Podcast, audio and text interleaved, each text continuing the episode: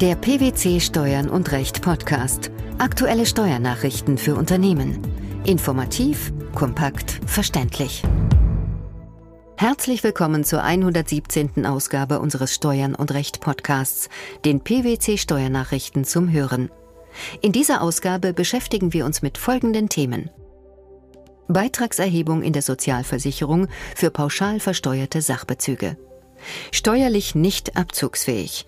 Aufwand aus Abschreibung eines Darlehens bei wesentlicher Beteiligung.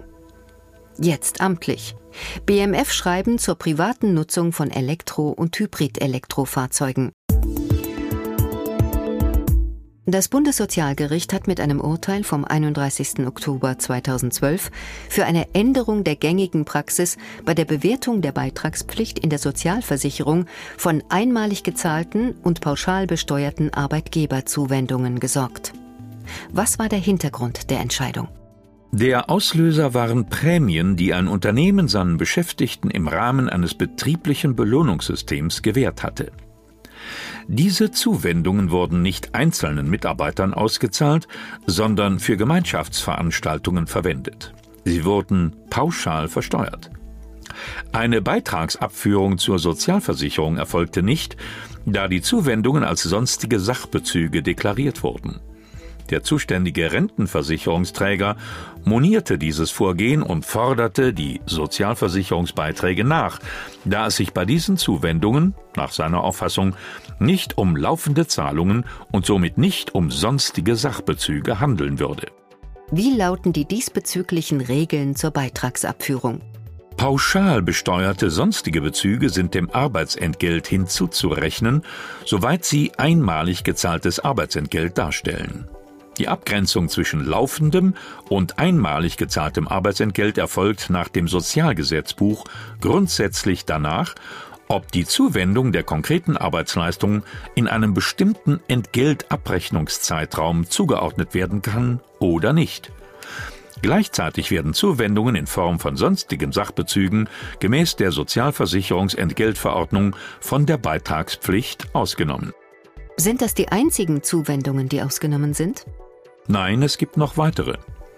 Ausgenommen sind auch Zuwendungen, die erbracht werden, um bestimmte Aufwendungen des Beschäftigten abzugelten, die im Zusammenhang mit der Beschäftigung stehen, Zuwendungen, die als Waren und Dienstleistungen vom Arbeitgeber nicht überwiegend für den Bedarf seiner Beschäftigten hergestellt, vertrieben oder erbracht werden und die monatlich in Anspruch genommen werden können, sowie Zuwendungen, die als vermögenswirksame Leistungen erbracht werden.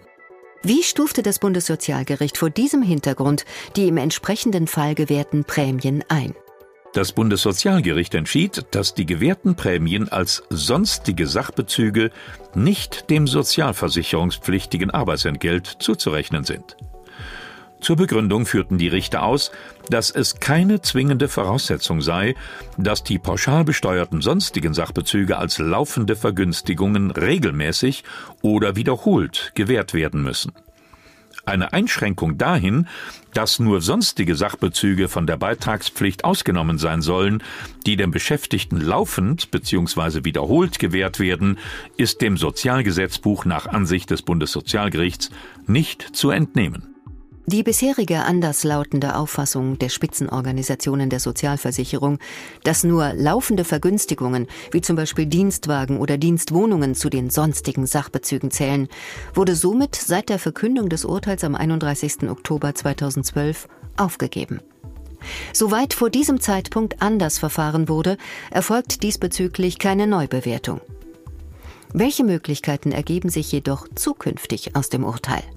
Arbeitgeber, die sowohl im Hinblick auf den Anreiz zur Erreichung von Unternehmenszielen als auch für die Rekrutierung neuer Fachkräfte vermehrt auf attraktive Systeme von Belobigungsprämien für Arbeitnehmer zurückgreifen möchten, haben nunmehr neue Gestaltungsmöglichkeiten. Die Regelungen zur richtigen Bewertung der Zuwendungen sind jedoch insbesondere durch die Verzahnung des Sozialrechts mit dem Steuerrecht sehr komplex und können bei Fehleinschätzungen in der Folge zu erheblichen Beitragsnachforderungen führen. Daher sollte vorab unbedingt eine Bewertung der Beitragspflicht von Arbeitgeberzuwendungen vorgenommen werden. Das in 8b Absatz 3 Körperschaftssteuergesetz geregelte Abzugsverbot von Gewinnminderungen im Zusammenhang mit Darlehensforderungen eines Gesellschafters erfordert nur, dass der das Darlehen gewährende Gesellschafter zu irgendeinem Zeitpunkt während der Darlehenslaufzeit wesentlich, das heißt zu mehr als einem Viertel an der Körperschaft beteiligt ist oder war. Auf den Zeitpunkt der Darlehensbegebung oder der eingetretenen Gewinnminderung kommt es nicht an. Dieses Urteil fällte der Bundesfinanzhof. In welchem Punkt war die Regelung des Paragraphen 8b klärungsbedürftig? Paragraph 8b Absatz 3 Körperschaftssteuergesetz regelt die Nichtabziehbarkeit von Gewinnminderungen bei bestimmten Beteiligungen. Dazu gehören auch Gewinnminderungen im Zusammenhang mit einer Darlehensforderung, wenn das Darlehen oder die Sicherheit von einem Gesellschafter gewährt wird, der zu mehr als einem Viertel unmittelbar oder mittelbar am Grund- oder Stammkapital der darlehensnehmenden Gesellschaft beteiligt ist oder war. Um letztere Alternativen, also um das beteiligt ist oder war, ging es im Verfahren vor dem Bundesfinanzhof. Wie stellte sich der Sachverhalt dar? Die Klägerin, eine GmbH, war zunächst zu 24 Prozent an einer weiteren GmbH beteiligt und hatte dieser ein Darlehen gewährt. Im Jahr 2008 hatte sie das Darlehen einschließlich Zinsen ebenso wie die Beteiligung selbst auf den niedrigeren Teilwert abgeschrieben, was das Finanzamt nicht akzeptierte. 2009 hatte die Klägerin ihre Beteiligung auf 50 Prozent aufgestockt.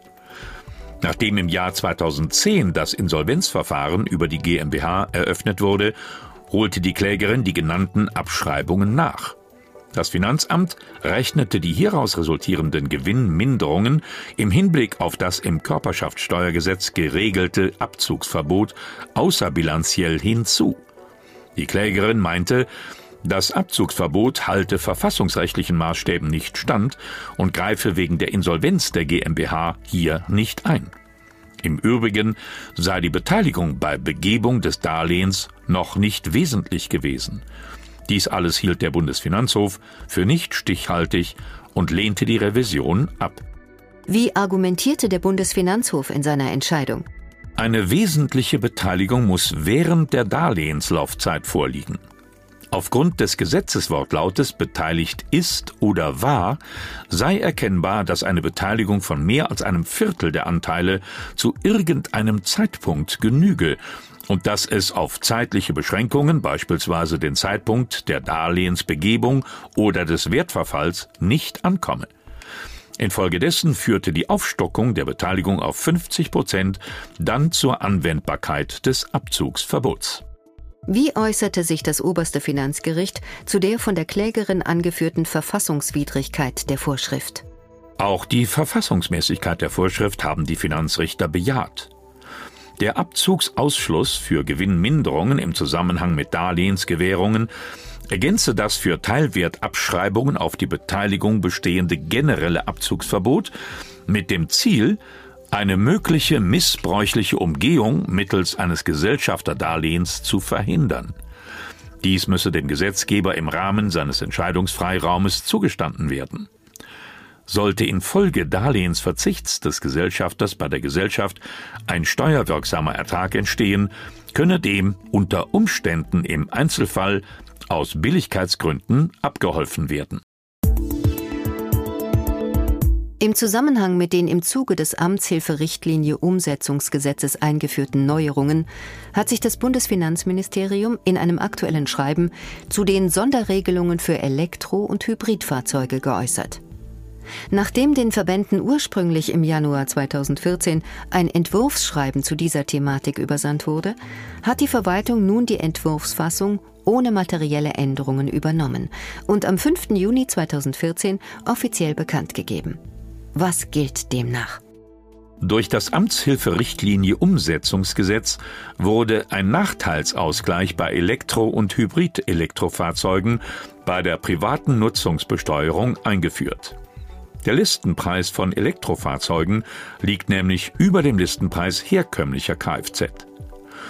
Um diesen Nachteil der Elektroautos gegenüber Kraftfahrzeugen mit einem Verbrennungsmotor auszugleichen oder zu mildern, werden bei Anwendung der Fahrtenbuchmethode bei der Bewertung der privaten Nutzung von betrieblichen Kfz der maßgebliche Listenpreis bzw. die gesamten Aufwendungen um die Kosten für die Batteriesysteme gekürzt. Zur Vereinfachung der Ermittlung werden diese Kosten in pauschaler Höhe angesetzt. Im Falle der Erstzulassung in 2013 und früher beträgt die Minderung 500 Euro pro Kilowattstunde, höchstens aber 10.000 Euro. Der Minderungsbetrag reduziert sich bei einer späteren Zulassung um jeweils weitere 500 Euro pro Jahr. Ab wann haben die neuen Regelungen Gültigkeit? Die aktuellen ministeriellen Regelungen zur Minderung der Bemessungsgrundlage für die Ermittlung der Privatentnahme, der nicht abziehbaren Betriebsausgaben oder des geldwerten Vorteils sind ab dem 1. Januar 2013 für Elektrofahrzeuge und Hybrid-Elektrofahrzeuge anzuwenden, die vor dem 1. Januar 2023 angeschafft, geleast oder zur Nutzung überlassen werden. Die Beitragserhebung in der Sozialversicherung für pauschal versteuerte Sachbezüge, der Aufwand aus Abschreibung eines Darlehens bei wesentlicher Beteiligung sowie die private Nutzung von Elektro- und Hybrid-Elektrofahrzeugen. Das waren die Themen der 117. Ausgabe unseres Steuern und Recht Podcasts, den PwC Steuernachrichten zum Hören. Wir freuen uns, dass Sie dabei waren und hoffen, dass Sie auch das nächste Mal wieder in die PwC Steuernachrichten reinhören. Steuerliche Beiträge zum Nachlesen finden Sie in der Zwischenzeit unter blogs.pwc.de slash steuern und recht.